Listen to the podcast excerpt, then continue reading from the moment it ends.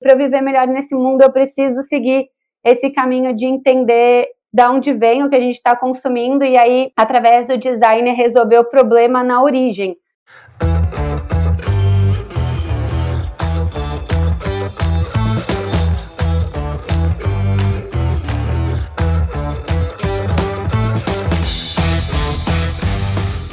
Bom dia, boa tarde, boa noite. Estamos aqui para mais um episódio do Desnegócio. Hoje a gente está com a Tchela, cofundadora da Positiva. Zizito, como estão as coisas aí na belíssima Ilha Bela, aqui em Ribeirão? Infelizmente, um dia um pouco feio. A Tchela tá com um solzão na cara ali, um sol bonito de Paraty. Zizito, como estão as coisas? Bom dia, boa tarde, boa noite, Davi, meu grande parceiro de empreitada. Tchela, privilégio falar com alguém com uma marca tão especial e que também mora na praia. Não sei se Caissara ou não, mas descobri agora recente que você é de Paraty. Ainda quase perguntei ali, já querendo saber como um bom velejador, né? É, sabendo se veleja ou não, enfim.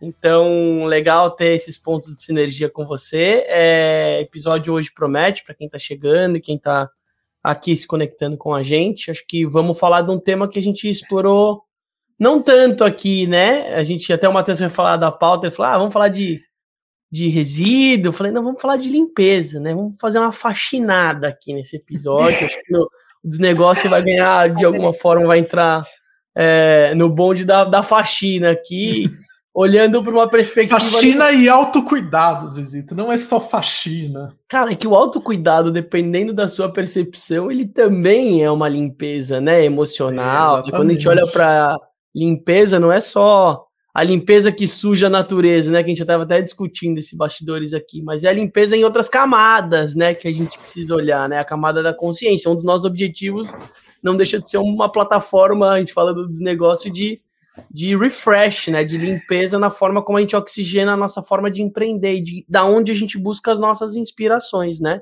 Então acho que Tiela, bem-vinda oficialmente ao desnegócio. Privilégio começar o episódio falando sobre isso. Ah, agradeço muito o espaço, o convite. Prazer bater esse papo com vocês.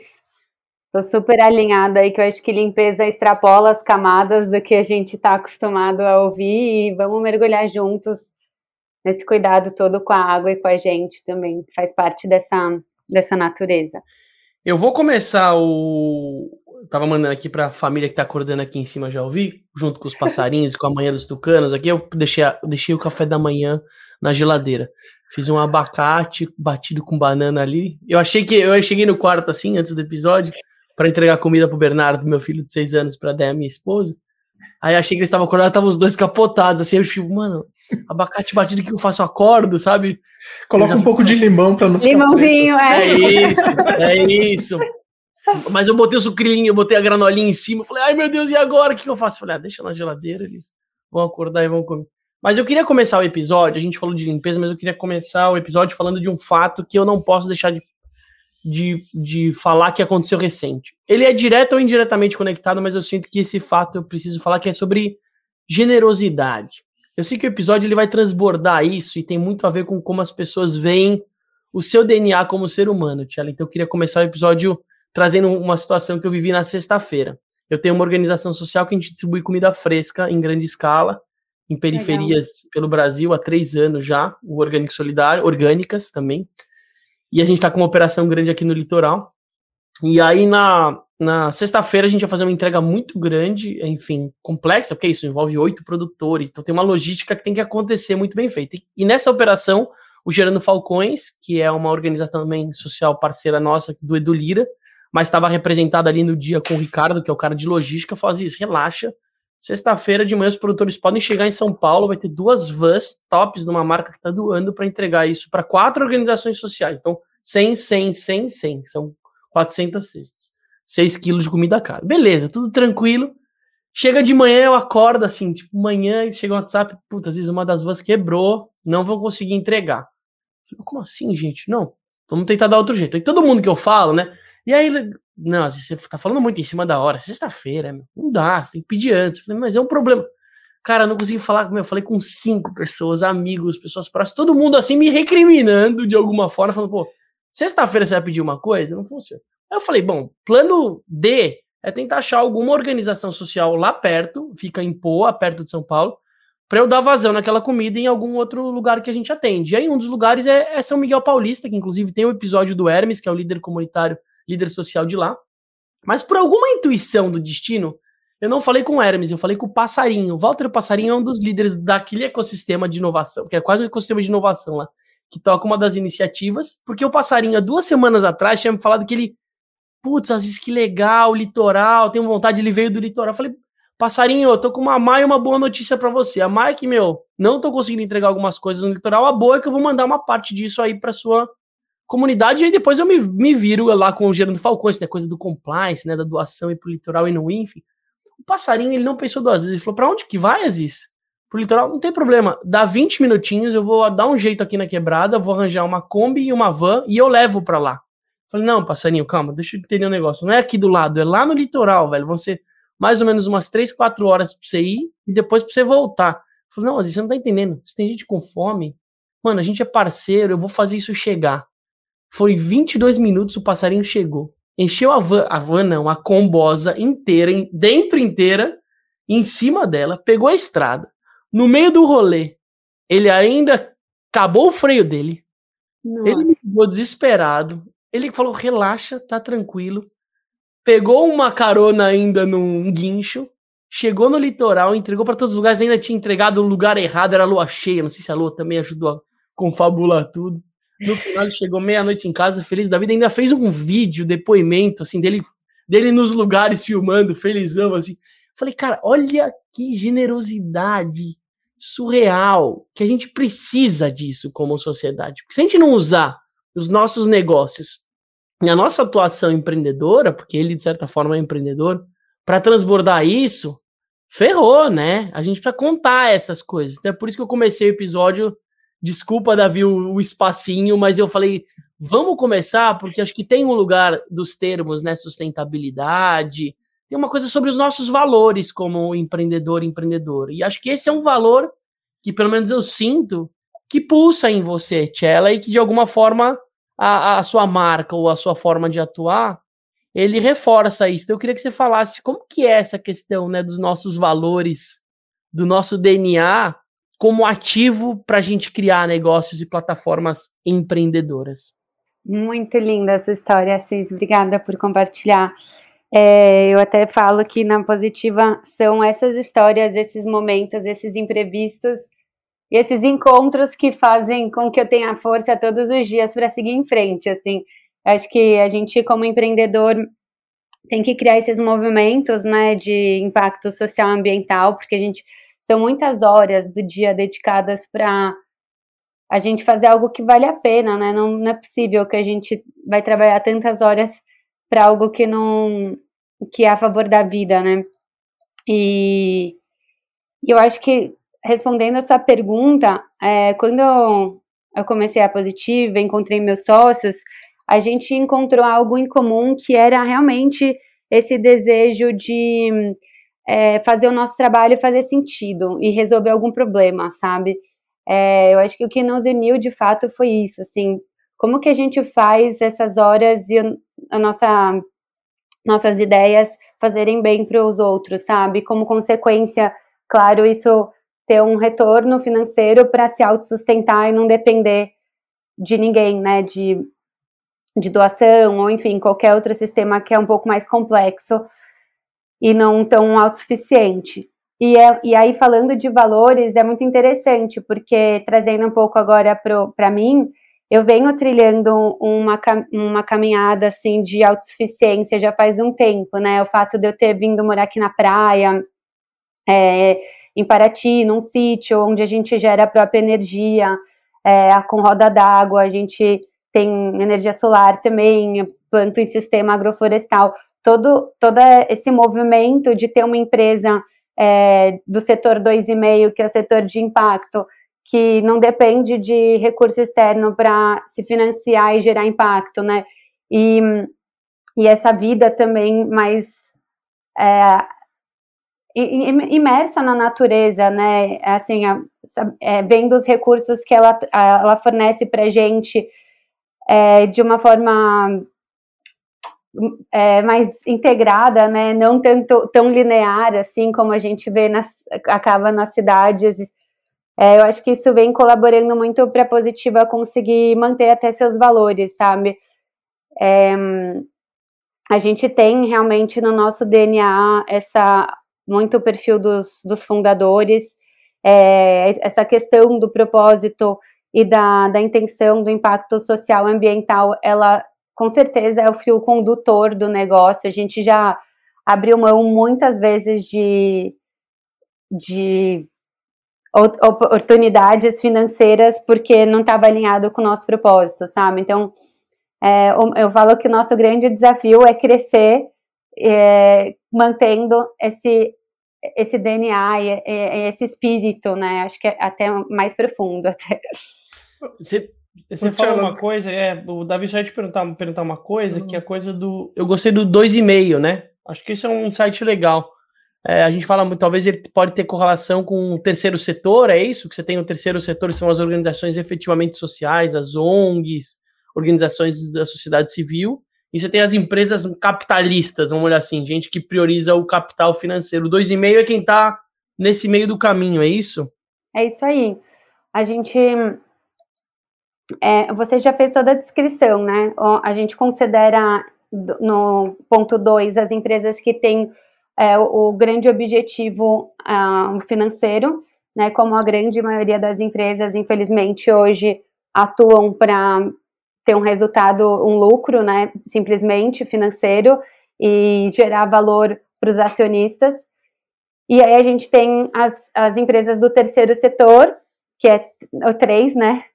É, e a gente, a gente fala muito terceiro setor, mas a gente não fala assim, né? Terceiro, né? Enfim, em segundo. Mas aí as, as do terceiro setor, elas são iniciativas que têm sempre um cunho, né, um objetivo social ou ambiental, só que elas dependem do financiamento de terceiros, né? Então, o que acontece até um pouco quando eu estudei um pouco de teoria U, que eu acho que é um assunto interessante para quem está ouvindo aí procurar saber mais. É, como acho que o terceiro setor ele tem que dar as mãos muito para é, o setor 2, né, principalmente, assim, ele é meio financiado pelo setor 2, que são as empresas que estão visando lucro, e aí elas destinam parte do lucro delas é, ou dos impostos para essas organizações. E aí abriu uma lacuna, né, que o um, sistema B, que a, a positiva é certificada pelo sistema B desde 2017. A gente começou em 2016 e aí depois de um ano você consegue certificar, né? Eles trazem muito esse termo do 2,5, que são os negócios de impacto, que são os negócios que, que têm um produto que resolve o problema e que ele se autossustenta e ele tem três pilares, né? Que é, é o financeiro, mas tem o ambiental e tem o social no, no mesmo, na mesma importância, né? Ô, Tchela, eu queria, eu queria puxar um outro gancho aqui que é, a Positiva já tem seis, sete anos de, de fundação.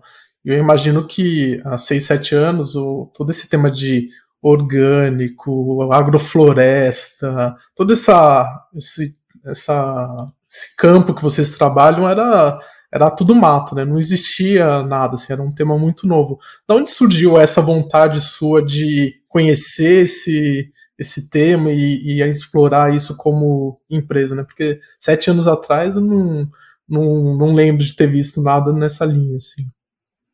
É, deve, há sete anos atrás era bem. Acho que os orgânicos ainda estavam já ganhando um pouco mais de espaço no mercado convencional, né? Mas ainda com um preço muito diferente, né, do, dos produtos convencionais e com muito preconceito envolvido, né? Eu lembro muito que há sete, oito anos atrás falavam que orgânico era pequeno, que era deformado, né? Tinha toda uma coisa assim é, que eu acho que com o tempo a gente foi é, desconstruindo. E os assuntos de agrofloresta, de permacultura, enfim, limpeza, cuidado da água, essa visão mais integrada, né, do ser humano no planeta e um negócio que traz essa visão, realmente há sete anos atrás é, era bem difícil de, de não me acharem doida, sabe? Era bem. A grande maioria das pessoas que eu conversava, inclusive minha família, ficavam bastante preocupadas. pra falar a verdade. E é... da onde veio, mas da onde veio, Tchela, essa sua inspiração? Porque é algum chamado que vem, né? Você olhando aqui, né? Estilista, moda, até talvez um caminho oposto disso, né? Porque a moda tem um pouco disso, né? De valorizar as coleções, de criar os status sociais, ou tem, óbvio que tem todos os tipos de moda, né? Mas da onde que vem essa picada aí da permacultura, de um olhar mais equilibrado de como fazer, de como fazer as coisas? Então, assim, eu sou designer, né, de formação. Eu sempre é, vi o ser humano também nesse lugar de designer, de jardineiro, é, da gente conseguir é, construir uma casa, vai, em torno de um lugar que você consegue, é, enfim, podar uma árvore e colher melhor, assim, eu vejo muito, é, isso é design no final, né, então a gente cria produtos, a gente cria empresas e tudo tem um desenho em si. É, eu sempre amei essa parte criativa, do ser humano, eu acho que é um potencial nosso é, incrível, né? Diferente vai de outras espécies, né? Essa coisa da gente conseguir modificar, né? É, a gente é a única espécie que consegue modificar mesmo, né? Alguma coisa da natureza para nos atender melhor. E aí eu comecei no mundo da moda é, como uma forma, uma expressão criativa mesmo, porque o jeito que a gente se veste, enfim, ele há muitos anos, né? Ele fala muito sobre é, o que você tem disponível naquele lugar. É, a gente foi, a gente acabou com a moda como a gente acabou com vários outros mercados, né? Com essa história do fast fashion e tal, desse consumo descartável. Mas na origem, é, a moda é muito interessante. Quando eu tinha 23 anos, é, eu tive a oportunidade de ganhar uma bolsa de estudos na Itália, contando brevemente, e aí eu fui trabalhar numa fábrica no norte da Itália que tem patente de, de fios é, de origem é, natural sempre. É, na, eles não trabalham com nada sintético no mundo inteiro. E aí, é, isso. E era uma fábrica que, além de trabalhar com a patente, com povos originários, assim, eles. É, no lugar que eles estão ali, eles é, devolvem a água para a natureza mais limpa do que eles pegam, assim. Eles têm um sistema de tratamento só. E a fábrica era toda com vidro, assim, virado para a floresta. O pessoal ia trabalhar de bicicleta. Daí minha cabeça abriu de um jeito, assim, que eu falei, gente, o negócio, ele depende muito da intenção, sabe? Não é um negócio em si, ele não é prejudicial. Ele pode ser muito regenerativo. Depende do, da fundação dele, assim, de, do que, aonde ele está baseado, sabe? E hum, valores, etc. E então, quando eu voltei para o Brasil, eu, eu, voltei ainda para moda, porque era onde voltei a trabalhar com moda, que era onde eu tinha bastante contato. Só que comecei a gerar, eu comecei a ficar muito incomodada, assim, porque dentro da fábrica que eu trabalhei, que, enfim, foi uma experiência incrível, é, a gente gerava muito resíduo e não tinha muita preocupação com o resíduo que era descartado, então, enfim, encurtando um pouco a história, eu fui eu saí, eu tava com muito incômodo, assim, e, e eu resolvi fazer uma viagem pela América Latina para ir atrás de alimentos e da onde vem nosso alimento. E aí comecei com essa pulga aqui na minha orelha, que vocês vão entender aonde ela chega na positiva, que ficava questionando para mim toda hora, mas de onde vem isso daí que você está consumindo? De onde vem isso que você está levando para dentro da sua casa? Eu, eu, isso não parava de, de buzinar na minha orelha. E toda vez que eu ia conhecer é, onde vinha algo, eu ficava muito encantada e, e eu, eu aprendia muito, muito com as pessoas, né, com a experiência. Enfim, aí eu comecei um pouco nessa busca, né, que eu acho que era até uma busca de, o Davi fez um paralelo entre limpeza e autocuidado, eu acho que era até uma busca de autocuidado para tipo, peraí, né, eu preciso, para eu viver melhor nesse mundo, eu preciso seguir esse caminho de entender da onde vem o que a gente está consumindo e aí, através do design, resolver o problema na origem, tem uma frase que eu gosto muito, né, que fala que, que o lixo é um erro de design. Então, quando você vai para o início do ciclo, um ciclo produtivo de, de um produto, né, você consegue ali entender tipo, o problema que, que ele pode causar ou o, o problema que ele pode solucionar. E então foi isso, assim, eu comecei a ouvir essa, esse questionamento e, e aí consegui encontrar meus sócios em 2016 que tinham questionamentos muito parecidos. E, e aí, discutindo o questionamento, a gente foi discutir os mercados e quais eram os mercados que estavam questionando menos isso. É, e aí chegamos por, por vários outros motivos aqui. A gente chegou, a gente começou por produto de limpeza. Legal. Então vocês viram o recorte foi é, tem um chamado e eu vou buscar o um mercado onde menos tem inovação dentro dessa perspectiva, independente das barreiras, né? Porque às vezes se não tem inovação é porque alguém está dominando ou existe alguma limitação para isso, né? Mas antes de entrar nesse lugar, é, o Davi falou, é um, é um período, já, já, já tem calo na mão como empresa, era um período mais árido de falar de sustentabilidade e tal. E vocês escolheram não usar para o marketing, né? Ou para para embalagem só. Vocês olharam para o produto em si, para a essência do negócio, né? Só que eu vejo uma coisa, Tiela, que eu queria que você falasse, é que da mesma forma que nasce um negócio sustentável ou com um olhar de impacto, existe uma força do, da empreendedora em termos de se posicionar com ativismo, de se expor.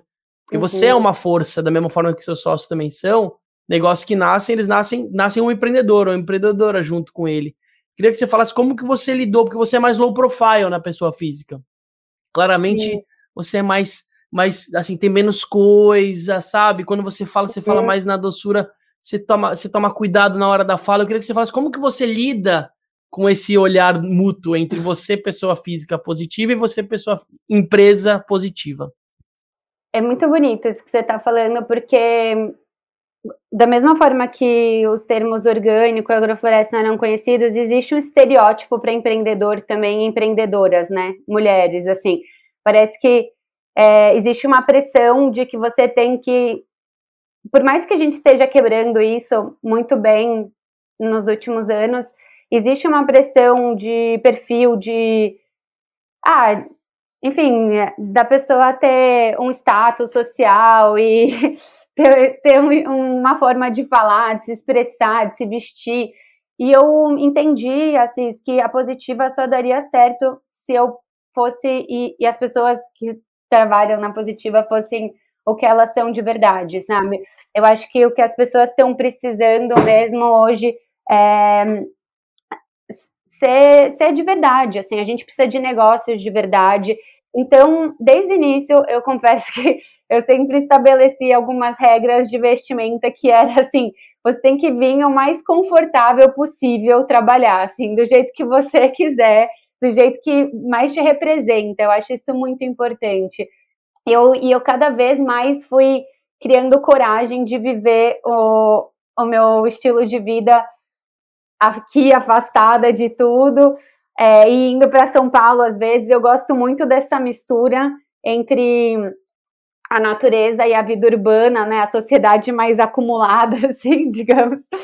E, e eu gosto dessa mistura, assim, eu acho que dá é, um me, me, dá, me, me preenche de energia e o outro me, me gera conexões e faz as coisas acontecerem também entre pessoas, sabe? Então, é realmente esse, essa combinação entre o social e o ambiental e tem sido uma jornada bem bonita, assim, porque é, embora exista uma pressão, né, eu acho que a pandemia, apesar dos estragos, eu acho que ela quebrou alguns estigmas, sabe, de que é, o trabalho tinha que ser presencial e que a gente tinha que se vestir assim assado e que tinha é, sei lá, maquiagem. Eu hoje, por exemplo, eu pensei, eu falei, gente, eu vou sem nenhuma maquiagem lá, porque essa sou eu, entendeu? O que, que vai mudar a maquiagem que eu vou passar no meu rosto para bater um papo gostoso com duas pessoas interessantes, sabe? Então. Ô, Tia, é lá tem uma coisa nisso que você fala, a gente preza muito, a gente já tá no episódio 88, sei lá, o publicado sei 86, lá, 90, sei lá. Que... É, e a gente tá. A gente preza muito pelo empreender do seu jeito, né? E o, e o empreender do seu jeito não é olhar para frente em projeções, é olhar para a origem, né? Você falou de origi, originalidade, né? Que é muito mais legal do que inovador em muitos aspectos, é buscar a sua origem como referência para o que você acredita. E isso dá muito certo. Hoje a gente já tem uma tese aqui, né, em termos de quantidade de conversas, de que isso funciona no médio e longo prazo, com o tempo das coisas, incluindo pessoas, incluindo aspectos familiares, como ativos de ganho na hora de empreender. Tem muita abundância, óbvio que não não tira o pacotinho de desafios, né, de, de aprendizados que a vida vivendo de verdade, né, que você falou, numa, viver de verdade ele tem um preço, né? Se eu tô doente, eu posso escolher tomar um ansiolítico, eu posso entender de onde está vindo a dor. É minha escolha, simplesmente assim, né? Olhar, eu posso comer um negócio do mercado e olhar a embalagem, eu posso entender quem que é o produtor daquilo, para onde está indo o dinheiro, como isso se distribui, qual o nível de relação e igual, né? Como, como que a empresa lida com isso? A gente tem até uma. Tem um gancho que eu vou puxar nisso que acho que é legal. Uma das marcas que apoiam a gente é a Copastur. A Copastur é uma empresa também de segunda geração, então, se a gente tem calo, eu tenho, eu tenho empresa há 15 anos, né?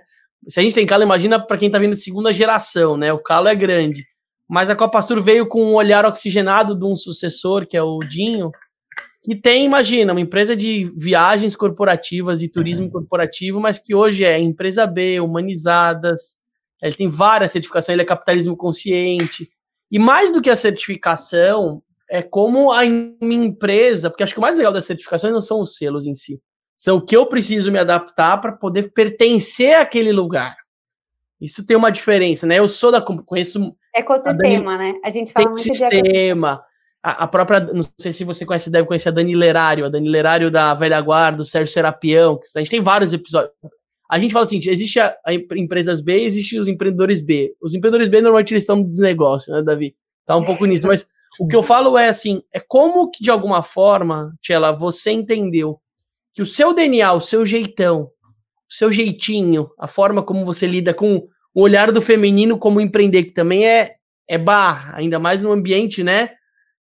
Estritamente masculinizado, com sócios que vêm de culturas patriarcais, porque não é porque é a exceção deles, é que eles normalmente é, o homem vem, né? Como que lidar com esse lugar e conseguir trazer para o negócio alguns aspectos que conectam com você, que são as certificações também. Eu queria que você falasse disso. Gente, esse feminino no mundo dos negócios, ele é muito importante, né? Tem até um livro que eu que, eu, que é do capitalismo consciente, inclusive que eu recomendo, que chama Liderança Shakti. É, na verdade, esse feminino ele existe dentro dos homens também, né? Mas existe uma pressão ainda maior para esses homens empreendedores de vestirem um papel ali que, que foi designado, né? Então, tem muita desconstrução para acontecer. Eu confesso que é, eu preciso ter esse feminino cada vez mais forte porque é minha fortaleza, assim. A gente discute muito e vocês empreendem também.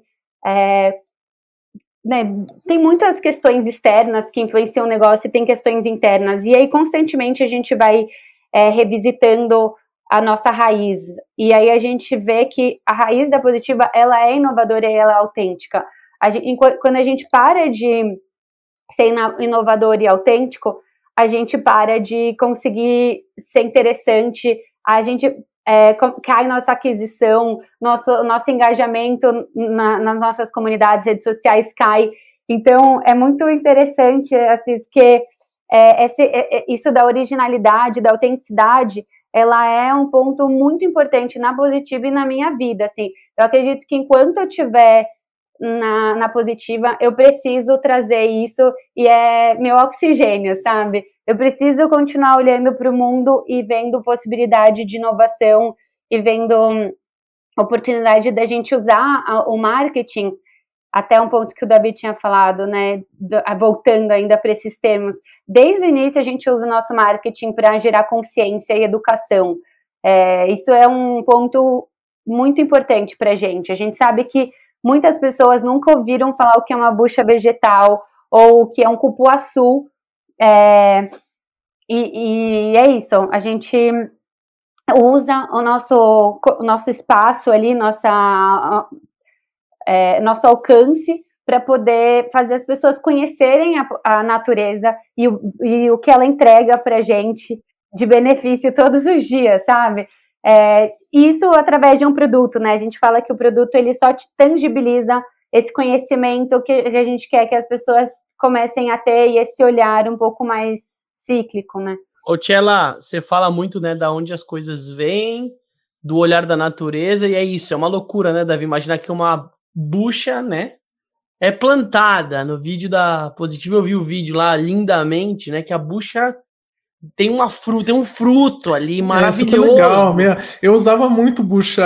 Hoje em dia eu não uso mais bucha, mas antigamente eu usava bucha. Minha mãe sempre comprou bucha natural, legal, aquela que, né? que a tia vende. E aí eu é ia muito falar, legal. Eu ia falar que a natureza também proporciona para você, além do feminino, o maternar. E acho que esse é um ponto interessante, né? Porque uma empresa que tem que ser de alta performance, num nível de escala considerado perto do que você está resistindo a não perder, né? Porque é isso, quanto maior você fica, mais árido a tendência é você ficar em vários aspectos. E aí você ainda tem o privilégio do maternar e que muita gente coloca em xeque, né? O que eu vou perder no maternar. Quantas mulheres é, que escutam, que estão escutando esse episódio, por exemplo, ou adiaram ou ainda não tiveram coragem é, de, de, de maternar em detrimento à carreira várias, porque é isso, são as crenças de eu vou ter que abrir mão de muita coisa, eu vou perder tempo de coisas. Eu queria que você falasse como que foi, né? Você tem um filho de dois anos e meio, é isso, né? Uhum. Qual que é o nome dele? Gael. Gael, lindamente Gael vindo pro planeta para ensinar a tia ela nascer uma nova mãe. Como que foi isso, né? Eu sou sócio, ela, putz, agora a gente vai perder ela, meu Deus do céu. E agora vai ter que licença materna quanto tempo? Como que foi lidar com essa pressão, amor, leveza, esse pacotão dentro desse, desse maternar? Nossa, as perguntas estão muito lindas. Queria só agradecer, gente, a sensibilidade. É, com certeza, é, maternar é um desafio, né, para as mulheres que estão trabalhando aí. Eu acho que ainda para quem empreende, assim, é um privilégio, sabe? Eu tenho muitos privilégios. Queria só começar dizendo isso, porque é, eu tenho a sorte, né, de mesmo com uma demanda muito alta, sete dias por semana, porque tem essa parte que quem não empreende romantiza um pouco, a gente acaba trabalhando, né, sete dias sem parar, e a hora que precisavam procurar a gente, a gente vai parar o que a gente está fazendo, né, a gente tem que, acho que é uma grande, um grande desafio a gente conseguir criar esses espaços, né, de respiro e se permitir, e aí a maternidade também é um espaço que você tem que se permitir, sabe, você tem que falar, pô, eu... É, eu vou dar, eu, eu vou dar conta. Eu acho que essa é uma é uma frase que me vinha muito na cabeça. Assim, será que eu vou dar conta? Será que eu vou conseguir é, tocar uma empresa, né, com mais de 50 funcionários, mais os fornecedores que eu tenho uma relação super próxima com eles, é, terceiros e mais a minha vida pessoal com um filho, porque é isso, né? Você tem, é, eu tive que até fazer um processo antes de quando eu decidi mesmo, assim, engravidar, eu tive que. Eu fiz um você, processo. Você chegou coaching. a adiar, Tchela, esse assunto? Tinha, tinha alguma coisa ou não? Como que foi? Com certeza eu adiei, mas eu não, eu não consigo é, ter muita clareza. Não foi uma coisa racional, assim. Mas, assim, eu, várias pessoas, eu tenho um relacionamento. Um dos meus privilégios é que eu tenho um relacionamento super saudável. É, tô com meu companheiro há 11 anos e a gente ter uma relação muito bonita de jornada, de vida, assim. E aí um dos combinados era que a gente só.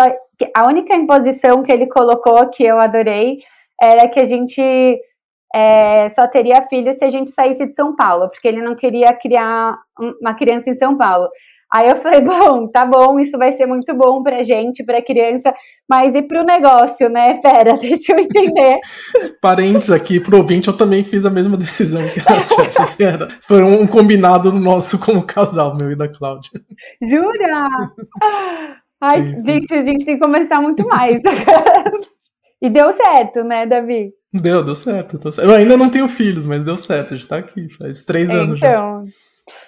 Aí a gente, bom, aí a gente, eu e meus sócios, a gente sempre teve uma relação muito honesta. Na verdade, eu gosto de ter relações honestas com qualquer relação mesmo que eu tenho, assim. E, e aí eu lembro que em 2019, é, aí vocês já vão me achar um pouco intuitiva, mas assim, é, em 2019 a gente teve uma reunião, a gente sempre faz uma reunião entre os sócios no final do ano é, para de projeção, de planejamento do ano que vem, porque a gente vai apresentar para a equipe inteira quais são nossas metas, né, os objetivos. E aí cada sócio estava falando ali, ah, surgiu uma oportunidade é, de eu empreender em outra empresa também, eu vou investir ali. E aí eu, chegou a minha vez de falar, eu falei, bom, eu tenho dois projetos para 2020, eu quero viver entre Paraty e São Paulo a partir de abril, eu quero ter uma vida híbrida e eu quero engravidar. Eu usava DIL, né? Então foi planejado, eu falei, ah, vou tirar já agora, e então a qualquer momento, a partir de novembro, pode vir, né, essa criança.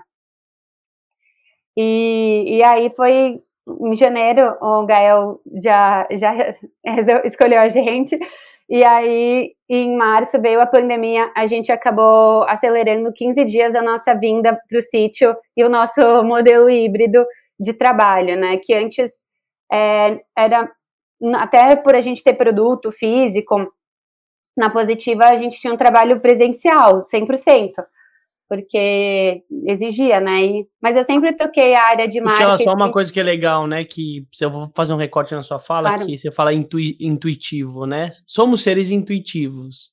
Seja porque alguma sinapse do nosso cérebro conectou algo que a gente ainda não conseguiu decifrar e a gente acha que sei lá, então tem uma parte cerebral que ela traz a gente não saber o porquê que a gente tomou uma decisão, mas cognitivamente você pode ter uma parte do cérebro que mapeou, o Davi pode falar melhor disso, mas também tem um lugar sensível, às vezes você toma uma decisão ancestral, que é alguma coisa que o seu sistema viveu, o seu avô viveu, o pai viveu, ou mãe viveu, que você faz sem, sem saber, então ele vem de algum lugar. E aí o que eu ia falar, só do relaxamento, que isso é uma característica que eu acho que é muito importante, né?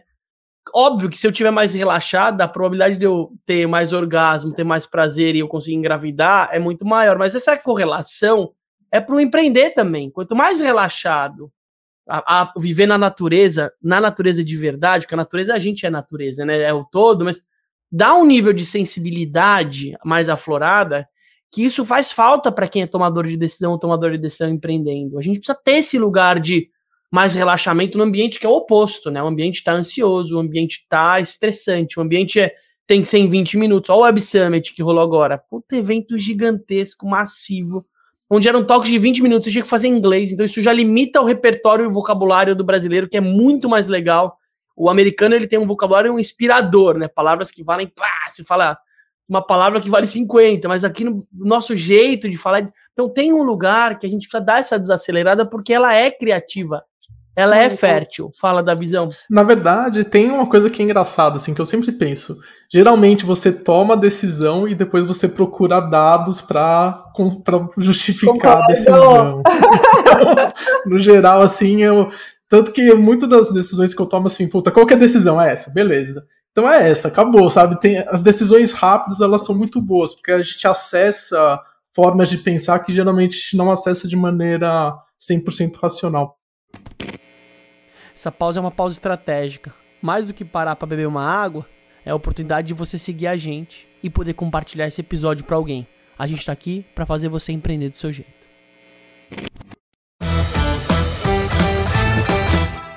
Eu queria mudar um pouco o tema aqui e falar um pouco sobre a indústria que vocês estão trabalhando, que é a indústria da faxina e autocuidado, Tchela. E assim, é uma indústria super consolidada, por um lado, porque você tem os grandes players, né? É, isso é uma coisa que eu não sei se todo mundo sabe, mas é, be, é, os produtos de beleza e cuidado do lar, assim, a grande maioria vem da Unilever ou da Procter Gamble, os grandes conglomerados de, de CPG, né, de produtos. De tudo, é, na verdade, é, né? de tudo, de né? básica, de tudo. Essa galera aí centraliza tudo. É, eles são donos de boa parte das coisas, assim, de CPG, né, que são os, é, os, os bens empacotados, né, que o pessoal fala. E, assim, como que foi a decisão de entrar nessa indústria? Uma indústria difícil, apesar de também existir muito comércio pequeno. Você estava até comentando com a Aziz antes da gente começar o episódio, que do lado de casa tem uma uma casa de produtos de limpeza tal, e eu compro limpa-pedra lá nessa casa de produtos de limpeza, porque é um limpa-pedra bom que a gente usa aqui. Então eu queria entender como que foi a decisão de entrar nesse mercado, né? É um mercado difícil. É um mercado difícil, mas um mercado de bilhões, né? Com potencial gigante e, com, e muito parado no tempo, né? Eu não acredito muito numa história linear, tá? Eu sei que as pessoas gostam de história linear, porque é mais objetivo e tal, mas assim, é, não existe muito essa história. Ah, foi assim, assim, assado, como a gente estava falando, né? É, existe uma necessidade de cuidado com a água, que está intrínseca à nossa saúde, e os produtos de limpeza e de higiene pessoal, eles são a base de água, né, em grande maioria, ou, ou eles vão ser do, eles vão descartados pro ralo, do ralo para baixo. Então, esse elemento ele está desde a formulação quanto no descarte. Então, tinha essa preocupação tanto com o elemento água quanto o elemento é, resíduos e descarte na natureza de embalagens. Quando você vai olhar para a parte dos resíduos, é, a gente sabe que os produtos de limpeza e de higiene pessoal, eles são um dos principais poluidores aí de embalagem no mundo. E, enfim, isso é super fácil de encontrar dados e se para quem não gosta muito de dados, basta caminhar na praia que você consegue ver lá na prática, né? Você vê que você não vê, né? Porque infelizmente o oceano já é um grande microplástico misturado, né? Eu moro numa ilha, na Ilha Bela, e e para mim me deu muito mais senso de do que eu tô soltando, não só físico, né, não só que eu pego, mas você falou da do líquido que solta, né? O esgoto de uma casa, ou sei lá, o cocô de uma casa, talvez é a coisa mais limpa que você solta da sua casa num Com lugar. Certeza. O problema são os produtos químicos, né? Químicos coloridos, uma, o próprio negócio do carnaval, né, que tem muito mais Teve maior conscientização glitter. aqui na, na... É. glitter, exatamente. Mas, mas o produto químico, imagina. Detergente, né? Você olha assim, a água saindo assim, faz aquelas bolas de espuma na água, é uma loucura. É muito nocivo, assim, é muito nocivo e quando.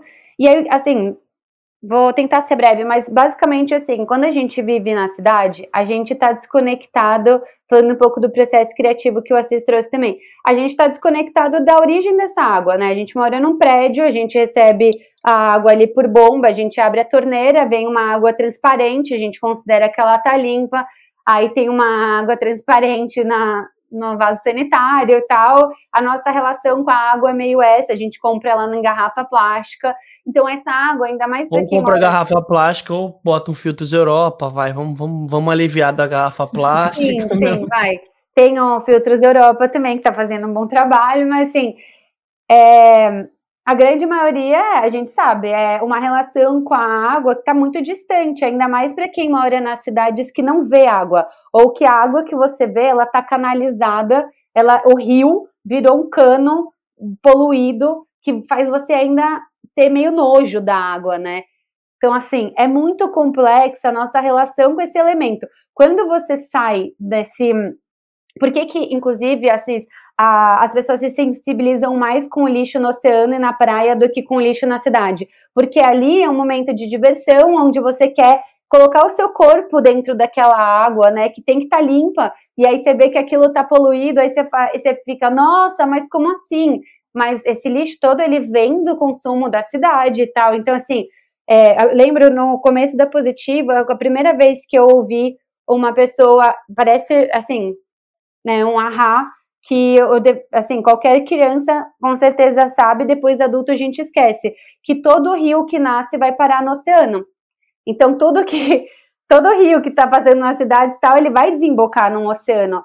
É, e, então, assim, é, tem alguns arrasos que a gente precisa sair da cidade, a gente precisa sair desse caos para conseguir resolver esses problemas. Aí a história de entrar com produto de limpeza, Davi, foi porque esse setor, ele não estava olhando para o cuidado da água. Ele fala que limpa, aí vem, vem meu lado ativista aqui, né, que eu não consigo segurar, mas assim, é, esse setor, ele está há muitos anos falando de limpeza, só que ele só está poluindo. Ele polui na sua formulação, ele polui na produção, na origem, porque é a forma como ele extrai né, a, a matéria-prima, que não tem cuidado nenhum. Sinal de Paraty instável. Enfim, ela deve voltar. Oi, voltei.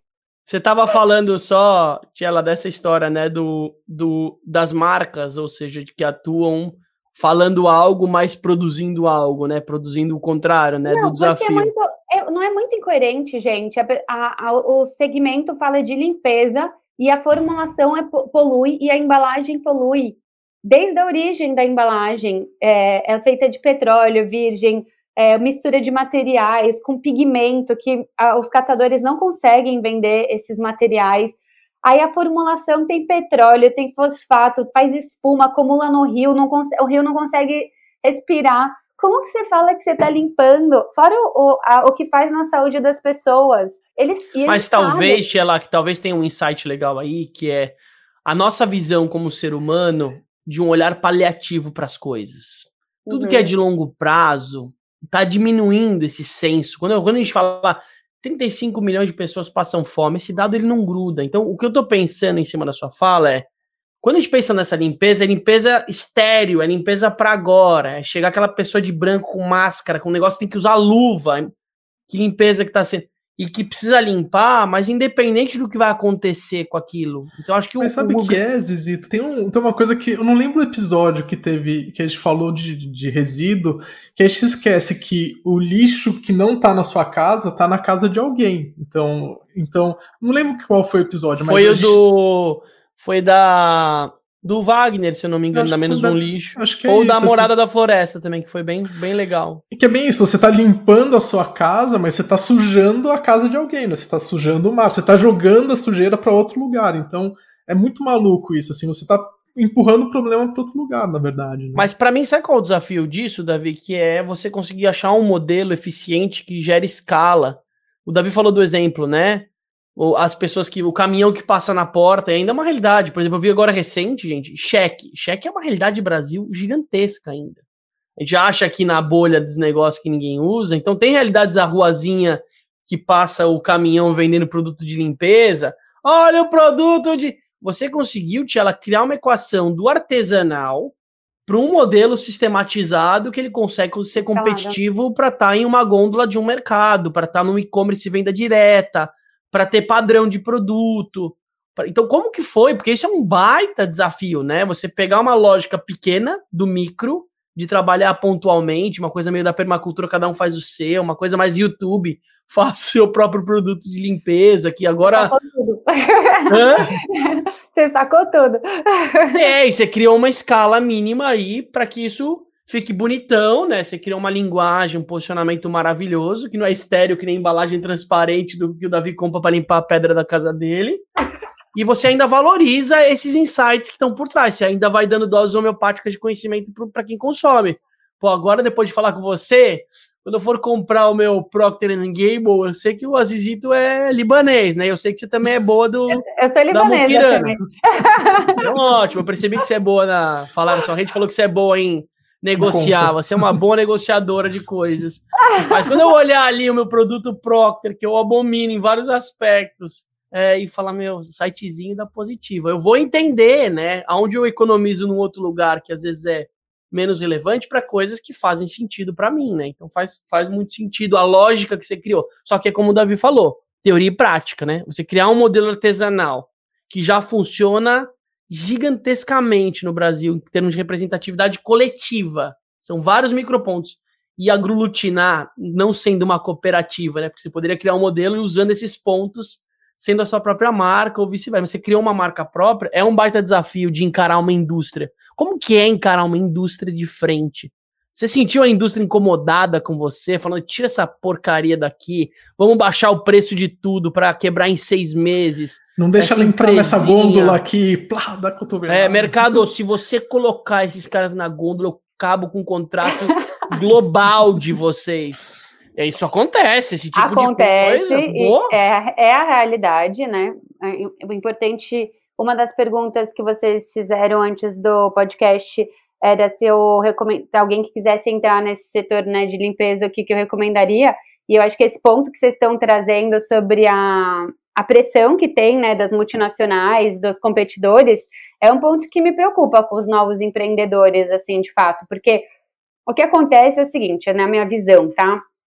É, há seis, sete anos atrás, existia uma dúvida ainda se estava na hora de entrar nesse setor, né? Como essas empresas multinacionais é, elas são muito, elas visam o lucro, é a principal, é, o grande objetivo deles é lucrar.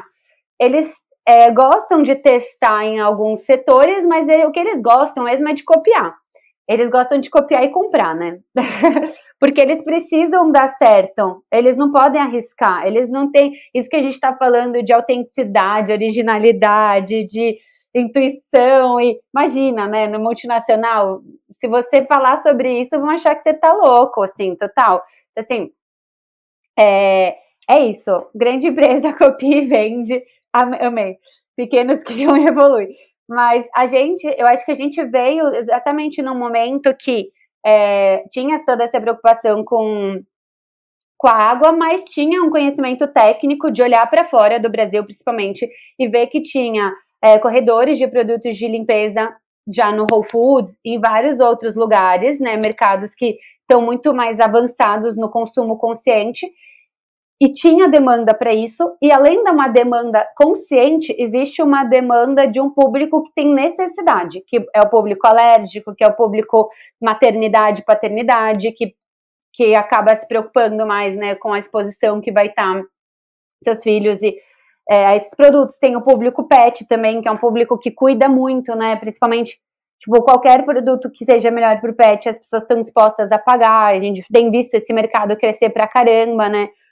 Então, a gente olhou estrategicamente também, né, tirando toda essa parte romântica que eu falo, linda, de olhar para a natureza e permitir que ela. Ô, Tia, só fazer uma consideração na sua fala, que eu acho que é legal, é mais do que olhar para isso, você tem uma palavrinha que para mim é o que mexa mais cascudo do desafio, que para mim é o oposto do, do mercado convencional, que é a democratização, né?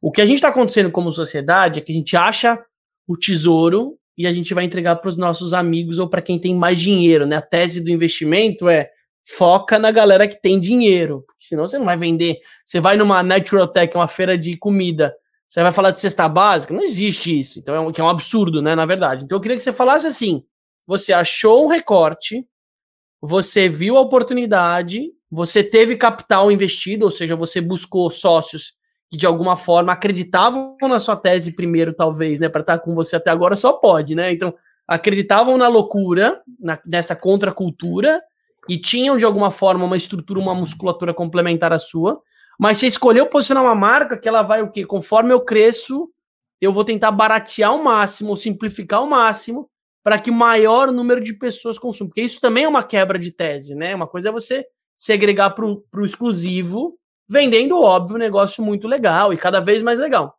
Agora, tem uma tese de que conforme eu cresço, eu abaixo os meus valores para conseguir ser competitivo, sei lá, para uma dona de casa. Imagina se chegar na quebrada, a dona de casa lá tá diluindo talvez o produto com água para render, mas ela tá comprando positiva, entendeu? Junto com os dois salários que ela ganha ali, ela e o marido. Como que eu consigo fazer essa curva de deixar algo mais acessível? Então, Assis, é, é aí que eu ia chegar, obrigada. É, a gente tem um grande objetivo na positiva, que assim, quanto mais a gente crescer, mais impacto a gente vai gerar. E para a gente gerar mais impacto num país extremamente desigual, a gente precisa democratizar. E o grande legado que eu quero deixar como positiva é realmente conseguir democratizar o acesso aos produtos de limpeza e autocuidado ecológicos. Por quê? É, esses produtos, como eu tenho explicado até agora aqui, a Positiva ela, é ela foi criada em cima de alicerces muito sólidos. A gente tem pequenos produtores, mais de 73% da nossa, dos nossos fornecedores são pequenos produtores ou agricultura familiar. Então, a partir do momento que você escolhe usar uma bucha vegetal para lavar louça no lugar de uma bucha verde e amarela, você está gerando renda para o campo, você está é, deixando de emitir CO2 na, na, produção, pelo contrário, né? É, é, é, uma, uma produção no mínimo carbono neutro ali. Então, assim, de, quando aí conectando tudo que você falou com a democratização e com o vender mais para gerar mais impacto. Quando você cria produtos que resolvem a solução, é, quanto mais você vender, você não precisa voltar para trás para ficar resolvendo o problema. Você vai comunicar é, o seu impacto. E tem uma coisa que eu acho muito incrível, que, eu, que é a parte que eu mais amo na comunicação, é gerar pertencimento também, tanto para os fornecedores quanto para quem compra, que a partir do momento que você escolhe comprar positiva, você está fazendo parte da solução, você está você tá gerando renda para o pequeno produtor, você não está poluindo a água, você não está fazendo mal para sua família, você não está fazendo mal para você. Então, assim, tudo se conecta quando o objetivo realmente é a, a intenção, ela é genuína e verdadeira, sabe? É, além da gente ser um negócio financeiramente saudável, a gente quer ser um negócio sustentável de verdade, sabe? Então, a parte da democratização aconteceu assim, né? Que eu acho que é um ponto importante. A gente é, foi desenvolvendo vários fornecedores. A gente sempre teve uma premissa de comprar o máximo de insumos nacionais possíveis, justamente por essa Esse lógica... selo você não usa muito, né? Tipo, da, da relação de um produto brasileiro. Você usa isso, a relação do Brasil também como um aspecto? Tudo que você produz é brasileiro ou não? É 98%, tá? É, tem alguns, a tampa de gatilho do multiuso do vivador tem que vir, ter importado.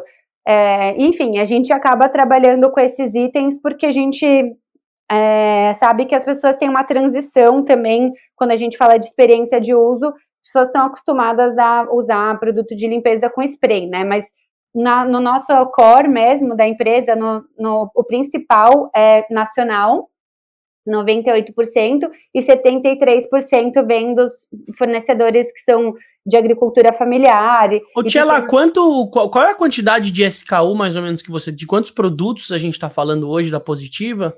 A gente teve 89 já, mas a gente. que Alguns foram sazonais, inclusive. É, a gente trabalha um pouco com essa sazonalidade também da natureza. É, e, e agora a gente está com 68 produtos ativos. Maravilhoso. Tava vendo aqui no site, tem até o saquinho granel, gente, que eu fico com um desespero nos mercados aqui da Ilha Bela, que eu não posso pegar as frutas e legumes e colocar junto, porque eles Fala, não, segundo a minha balança, a minha regra, você precisa colocar separado. E aí os saquinhos a granela são sensacionais. Mas eu queria falar uma coisa, Tia, importante, pra gente não deixar passar, que é assim, hoje você tem um território onde você cresceu, que é o território da limpeza do lar, da casa ou do escritório, enfim, mas vocês puxam mais o contexto da casa, né? Mas você adaptou, a, a, a, você cresceu, óbvio que tem uma necessidade, como eu uso o meu potencial de posicionamento para outras verticais, você falou muito do bem-estar da gente como autocuidado, né? Da parte de limpeza, do humano, né? Do creme, que nem o Davi falou do desodorante, do sabão. O que eu achei curioso da Positiva é a estratégia que vocês usaram em termos de arquitetura de marca. A gente fala bastante sobre isso aqui. São as arquiteturas de marca, são como eu organizo as marcas do meu negócio. Dependendo do que eu faço, às vezes, faz sentido eu criar uma submarca ou mudar a minha categoria, tem, ou mudar a cor, né? Cada marca ela se posiciona de um jeito. Vocês optaram por integrar esse lugar, que eu acho que na essência ele é muito legal, porque está integrado. Acho que a equação é quanto mais eu sei que o que eu estou limpando vai impactar o oceano, mais eu vou cuidar do oceano. Quanto mais eu sei que a mesma marca que está limpando a minha casa, ela está me passando, está me vendendo a, né, o, sei lá, a, a pasta dental, talvez a chance de ter uma coisa positiva dos dois lugares é muito bom. Eu queria que você falasse qual foi a estratégia que vocês adotaram, se vocês discutiram sobre isso Nossa, na hora de criar. Discute muito, assim.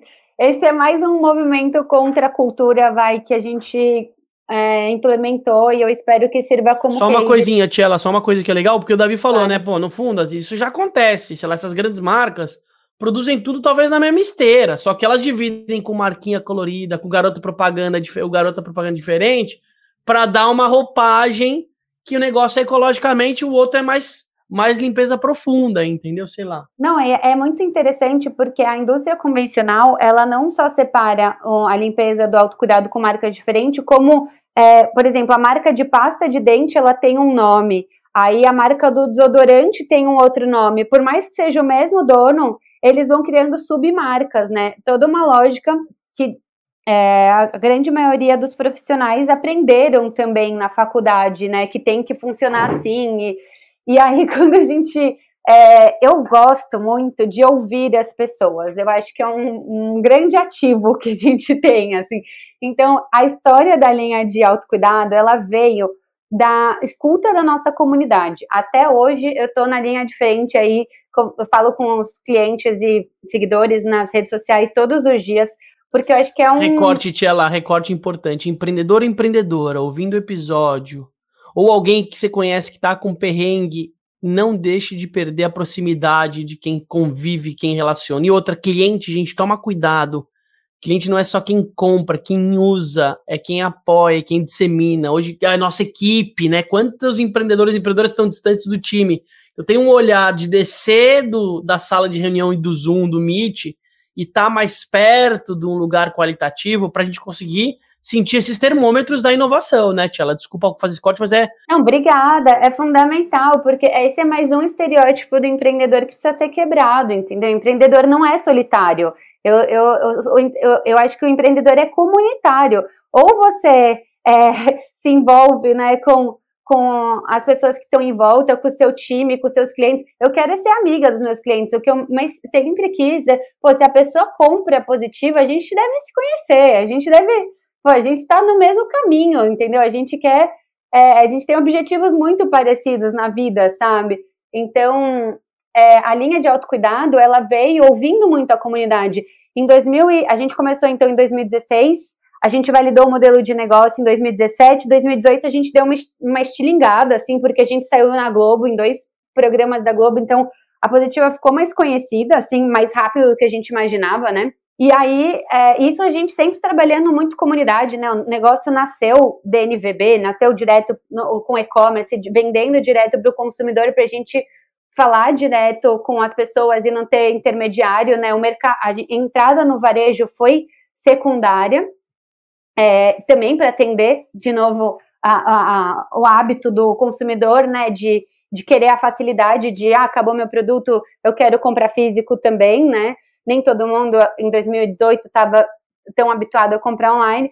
Então a gente sempre foi caminhando o negócio, ouvindo muito a comunidade, e aí é, em 2019, 2018 para 2019, é, perguntavam muito pra gente qual sabonete a gente recomendava, qual pasta de dente a gente recomendava, qual desodorante a é, gente é porque a sua curadoria, a sua curadoria é muito boa, né? Não só que você o que se você desenvolve como produto final, mas o seu produto final é feito de matérias-primas escolhidas, né? A combinação da laranja com canela, você vai ver, né? Quase são receitas.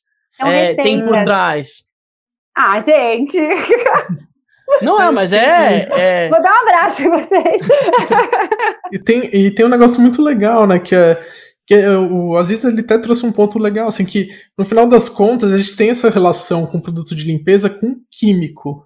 E, e, na verdade a gente tem que ter uma relação com limpeza com comida quase, né? Assim, é, é muito é muito isso. É assim. É isso. Eu tô eu tô a gente eu tô desenvolvendo envolvido num negócio muito louco, muito legal que teve um episódio agora recente com o Bruno da Let's Fly, inclusive galera que não assistiu ainda e tá ouvindo, é um produto que pega resto de comida e basicamente através de uma larva ele vira uma super vira uma cápsula viva, vira uma uma larvinha que ela tem proteína, tem várias coisas, só não tem carboidrato. E ômega, ômega 3 e 6. Né? Exato, né? é, mas é lixo, o resto é o lixo que você coloca um negócio, e além dele virar um super adubo, mas é a desconstrução do branco, do estéreo. Sabe quando você chega num lugar e aí você chega com o médico é muito legal porque já desconstruiu isso, né? O médico ele tem que ser a pessoa branca, cabelo raspado, com máscara. Hoje em dia tem médicos que, meu, é cozinheiro, é um exemplo legal que você falou, né, Davi? O chefe de cozinha, sei lá, que não é mais aquele francês, que é o chefe, é o cozinheiro raiz, que ele é peludo, é barbudo, ou ele é, sei lá, cheio de tatuagem.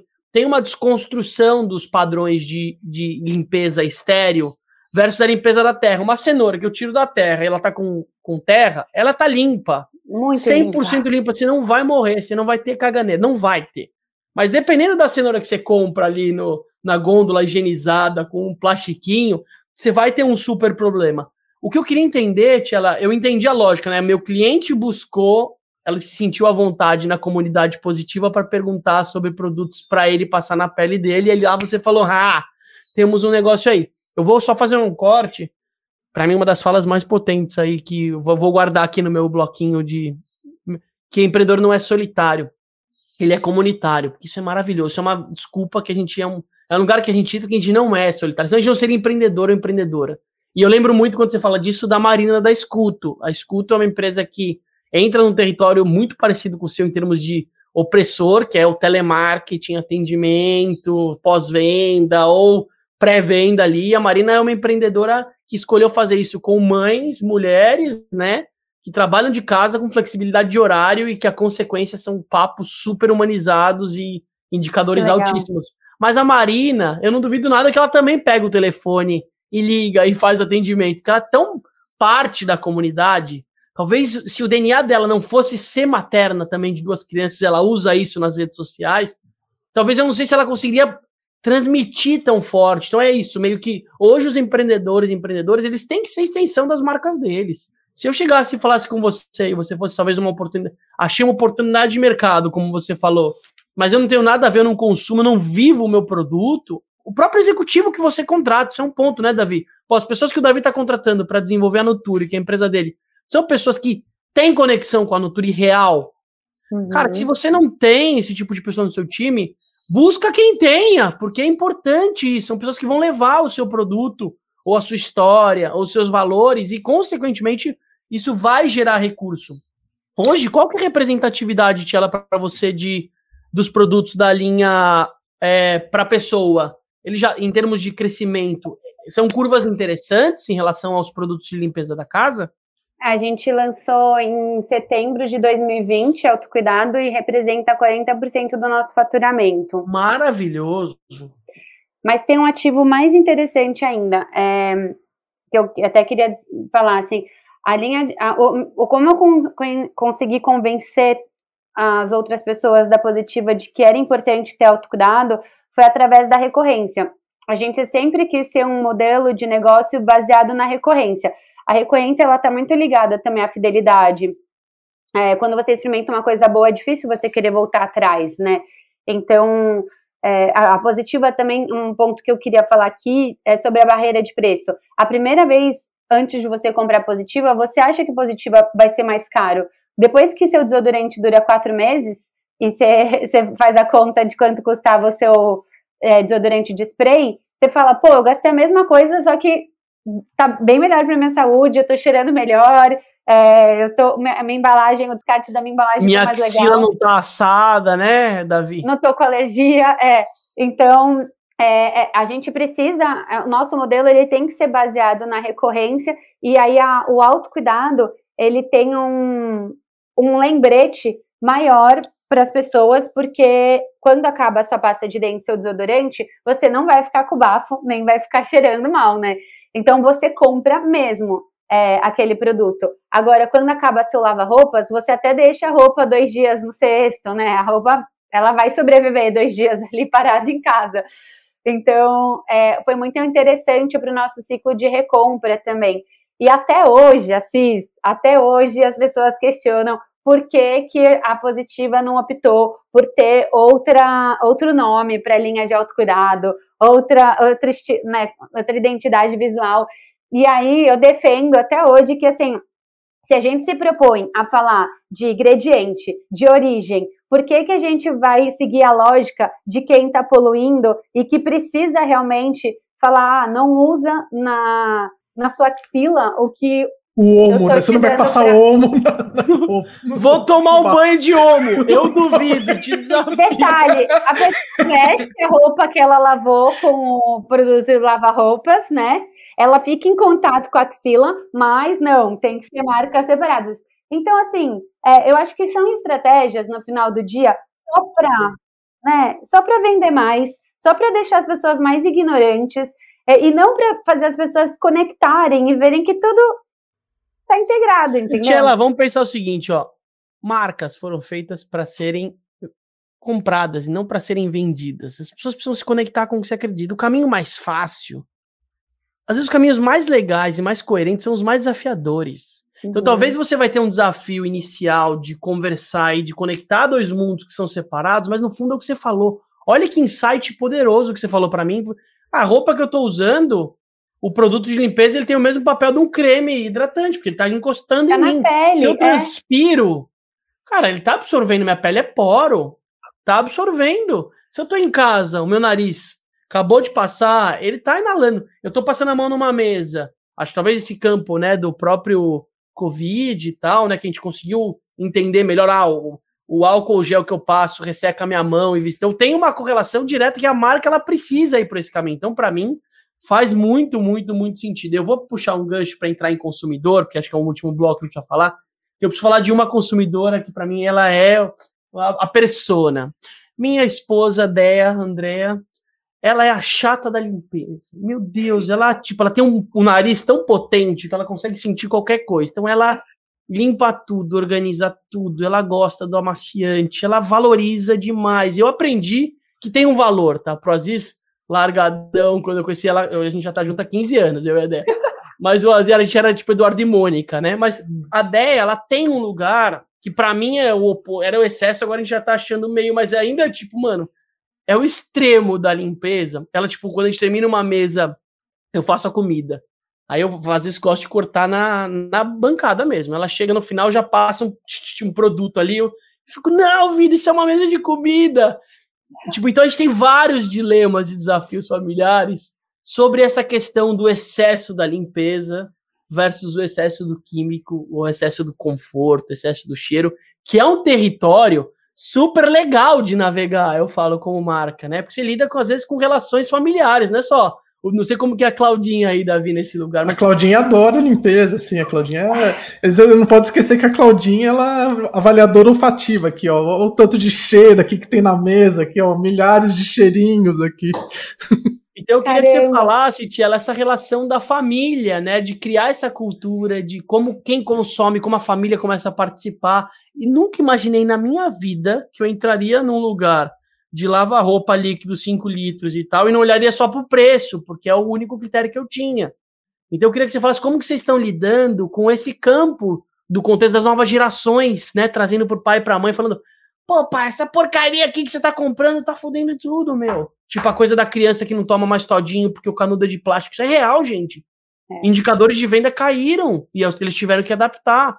Então, como que você está lidando com essa efervescência de novos padrões de público, mas mais do que isso, vocês criam os padrões também a partir do que vocês estão trazendo. Como que está lidando esse, a, a, comunidade positiva e a representatividade de vocês nessa mudança tão necessária para o agora da humanidade? Assis, a gente mexe em tantas camadas quando a gente entra na casa das pessoas com nossos produtos, né? E produtos que convidam as pessoas a fazerem mudanças.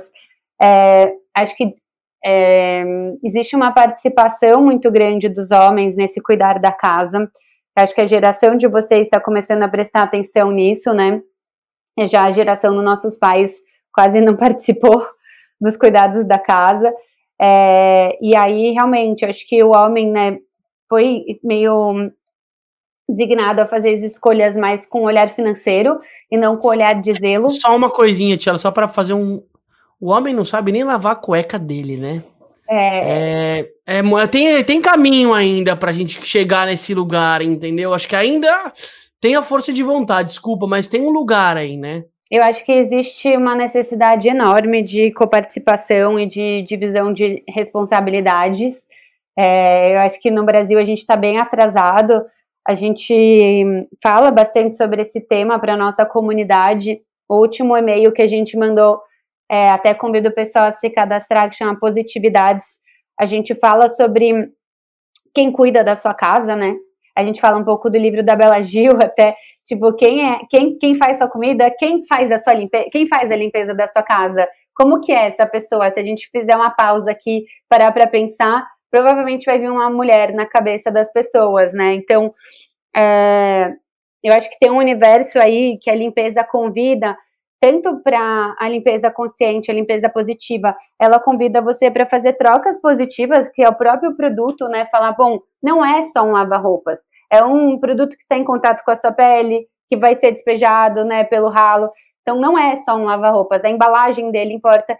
E também é, tem a parte de quem usa, né? Então vamos usar, vamos relacionar com esse produto, vamos entender se esse detergente faz muito mal para a mão da pessoa que está usando. A partir do momento que você com, começa a usar, você vê que faz sentido você ter um produto melhor, sabe? E aí, consequentemente, você não precisa gastar, sei lá, com um remédio ou com o dermatologista para ver qual que é essa alergia que está na sua mão, porque você foi na origem do problema, né? É, então, entrar na casa das pessoas, de fato, existe muita responsabilidade. a gente mexe com a cultura das casas, né? A gente, é, assim, são muitos convites de mudança. A gente tem um pouco de produto infantil também, tem pasta de dente, escova de dente, é, de bambu. Eu falo, é, qual é a mensagem, vai, falando ainda aí, indo para esse universo que eu passo para o meu filho, falando para ele que a primeira escova de dente dele não vai ficar no planeta, ela não vai ficar poluindo porque ela é de bambu. E a, todas as escovas de dente que eu usei até 30 anos de idade ainda estão no nosso planeta, sabe? Assim, é muita educação. E às vezes a própria escova ela vira produto de limpeza, sabe? A escova velha que você guarda lá para fazer uma limpezinha na, na quina ali, né? Até isso. É o upcycling, né? Que é você achar Exatamente. uma outra lógica do produto para ele continuar vivo no sistema. Ele vai estar em algum lugar. Tchela, mudando um pouco de assunto, assim, tem um, um, uma discussão que eu sempre tenho com o Aziz, que é, assim, o consumidor, é, eu não sei se ele está pronto para pagar mais por sustentabilidade ou por um produto é, diferenciado, assim, é, em, termos de, de formulação, tudo. Como que você tem visto essa transição, assim, porque eu, vejo aqui em casa mesmo, né? Putz, é, eu tenho total condição de comprar os produtos da Positivo, tenho um poder aquisitivo alto. E eu não compro. Então, assim, como que é essa, essa relação, assim? Como que você tem visto essa transição? É, Davi, com certeza essa é a nossa principal barreira de crescimento. É, a gente, principalmente quando a gente fala para limpeza, né? Quando as pessoas, autocuidado, as pessoas têm uma tendência a pagar mais caro porque ela vai usar no corpo dela, ela faz essa. Ela, é, é o que a gente estava falando aqui, as pessoas não fazem a relação ainda que a limpeza está em contato com a pele, né? Porque a indústria construiu esse abismo, né, na mente das pessoas. Então, existe um, um vai, a gente fala de um índice de preço diferente para autocuidado e um índice de preço diferente para limpeza. Para limpeza, a gente identificou já que até 30% mais caro as pessoas pagam. Então, hoje, a gente, é, em 2019 e 20, a gente teve um ano da sustentabilidade. Eu acho que tá bom começar a falar de SG, tipo, é, pandemia, a galera em casa. A gente teve um boom, assim, de descoberta de pessoas querendo experimentar. Depois, economia no país tem ido de mal a pior, né? Tá cada vez mais difícil, cada vez mais pessoas desempregadas e eu acho que isso cria um universo, por mais que a pessoa tenha um poder aquisitivo, ela, ela vive nesse sistema de escassez. Então ela fala, não, imagina que eu vou pagar, é, sei lá, 50 reais num lava-roupas, imagina, tipo, é, por mais que ela esteja pagando 50 reais num vinho, ela que, que dura uma noite, ela não vai 50 reais num lava-roupas que dura três meses na casa dela, sabe? É, porque a gente tem uma crise de valores, Davi, não é uma questão sua, é uma crise instaurada, né, sobre... É, e aí, a gente explicar tudo isso é muito complexo. Então, a gente foi, resolveu simplificar o caminho e na origem do problema. A gente comprou uma indústria, né, que era um fornecedor nosso, e a gente vem é, fabricando produtos é, agora que a gente, a gente sempre terceirizou, né? Então a nossa margem ela ficava é, mais apertada e o produto na ponta ficava mais caro porque várias pessoas precisavam ganhar no meio do caminho. Então, então uma estratégia de, de preço de, foi verticalizar, ou seja, comprar o seu fornecedor para diminuir margem. Isso, para a gente conseguir, principalmente dos produtos de alto giro é, e que tem maior penetração, a gente faz a gente mesmo agora. Então, além da gente ter esse ponto de rastreabilidade, para a gente sempre foi muito importante, né, dos insumos, ingredientes, embalagem, a gente consegue disponibilizar hoje um lava-roupas no mesmo preço que Omo no, na prateleira.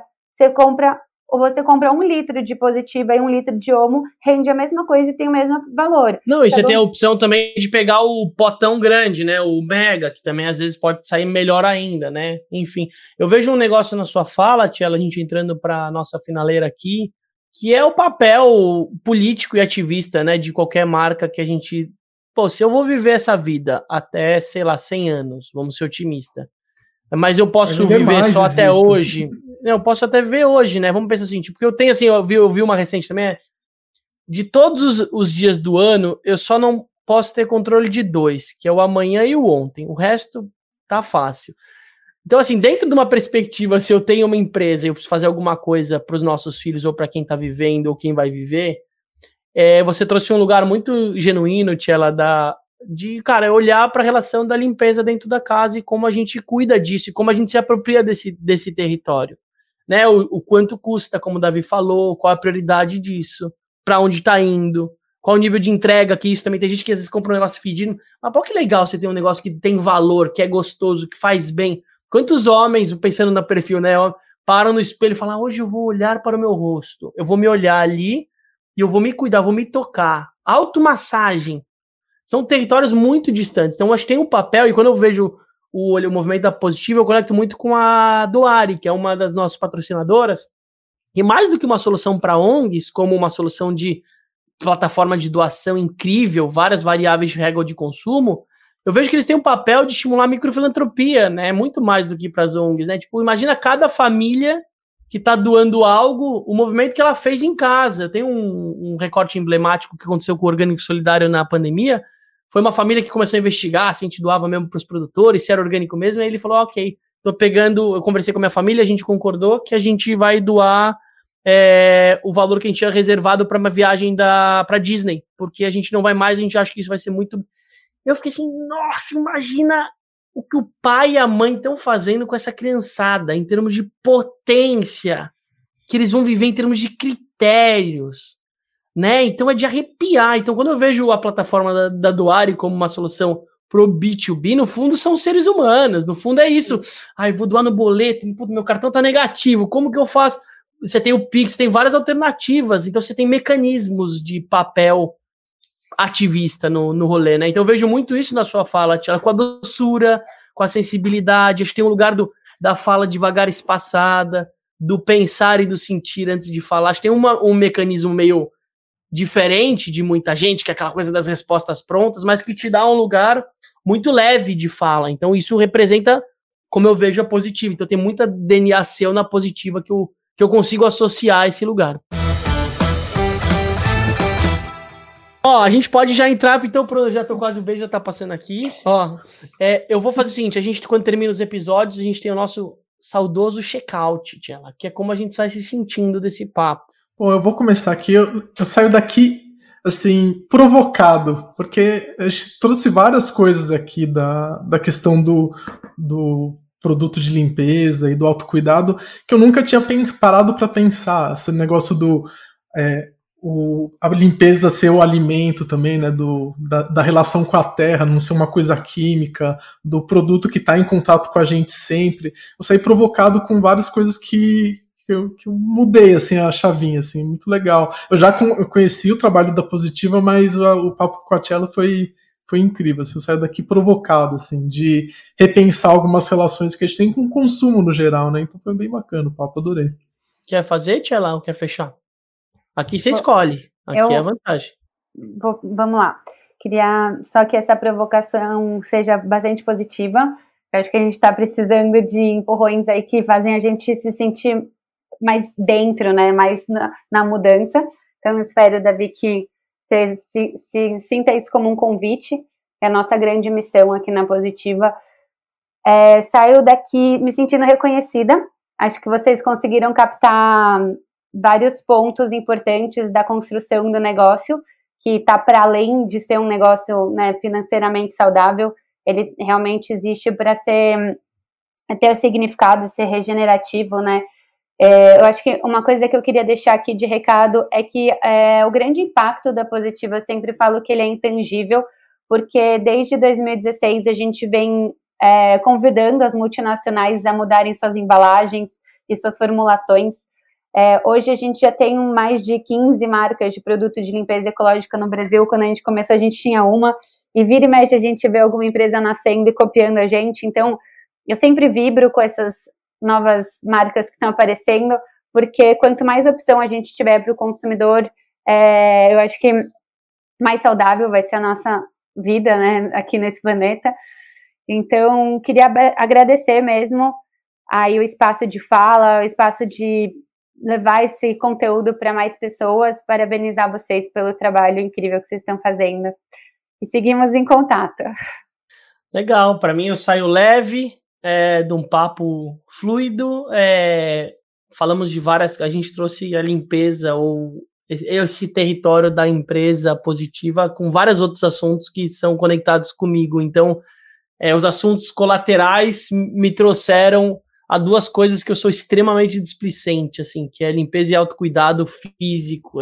Para mim são, tipo, às vezes deixar para depois, assim, sabe? Tem um lugar e eu trouxe agora, já que está conectado com outros colaterais, como eu trago isso mais, me aproprio disso mais para minha própria vida. Então acho que foi maravilhoso o papo.